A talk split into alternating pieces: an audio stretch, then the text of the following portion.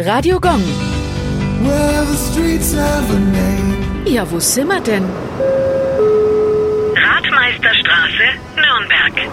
In der Außenstadt Süd, genauer gesagt im Ortsteil Herpersdorf, findet ihr die Radmeisterstraße. Die Bezeichnung ist wörtlich zu nehmen, denn sie geht zurück auf die vom dortigen Radsportclub errungenen Meisterschaften. Der RC Herpersdorf brachte von den 1940ern bis zu den 80er Jahren zahlreiche erfolgreiche Radsportler hervor. Sie trainierten auf einer eigens gebauten provisorischen Mini-Radrennbahn. Das Bahntraining wurde dann auf der Radrennbahn am Reichelsdorfer Keller durchgeführt. Sportler des Vereins errangen drei WM-Goldmedaillen, eine olympische Bronzemedaille, 53 deutsche Einzel- und 35 deutsche Mannschaftsmeisterschaften. Insgesamt 171 Herpersdorfer Fahrer standen als deutsche Meister auf dem Treppchen. Eine Erfolgsserie, die bis heute im deutschen Radrennsport einmalig ist.